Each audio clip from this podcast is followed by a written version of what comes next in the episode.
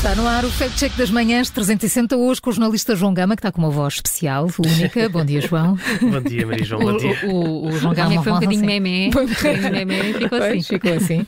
Hoje vamos falar da guerra na Ucrânia, que João continua a dar pano para mangas nas redes sociais. E desta vez vamos falar sobre selos comemorativos. Uma publicação no Facebook alega que as autoridades ucranianas e neonazis comemoram 75 anos desde que a unidade nazi mais cruel foi criada, com uma coleção de selos onde os colaboradores nazis são identificados como heróis. Olha, isso faz lembrar qualquer coisa, não é? Parece eh, que te está a recuperar uma teoria que ouvimos desde o início da guerra e logo muito no início de que o governo ucraniano é de facto controlado por forças nazis. Uma teoria que está quase a fazer um ano, não é? Exato. E que circula nas redes sociais e também é principalmente veiculada pelo Kremlin para justificar a invasão.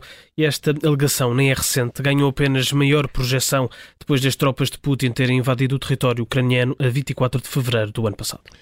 Portanto, este boato começou a circular ainda antes da guerra. Foi em 2018, Júlio, e chegou mesmo a ser partilhado por meios oficiais como a Embaixada da Rússia na África do Sul, em abril desse mesmo ano. O que não existe é qualquer informação de que esta coleção seja parte de alguma iniciativa dos Correios da Ucrânia ou das autoridades do país.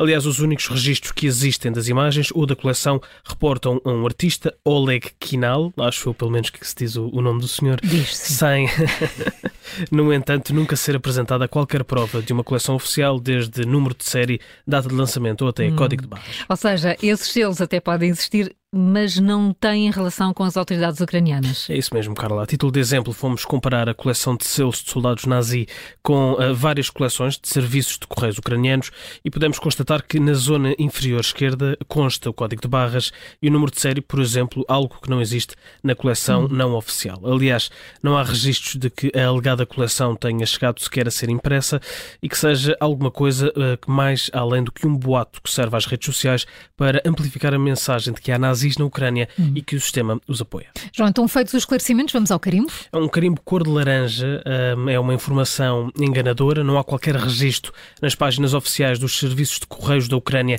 de que tenha sido lançada uma coleção de selos com a coleção de oficiais nazis. A imagem foi criada por um artista, mas não há nada que permita provar que se trata de uma coleção verdadeira e oficial dos correios ucranianos, ao contrário do que alegam as publicações do Facebook. Carimbo laranja no Fact Check das Manhãs 360, hoje com o jornalista jornalista João Gama. Amanhã há mais para ouvir, é sempre por volta das 20 para as 8 e a qualquer hora em podcast.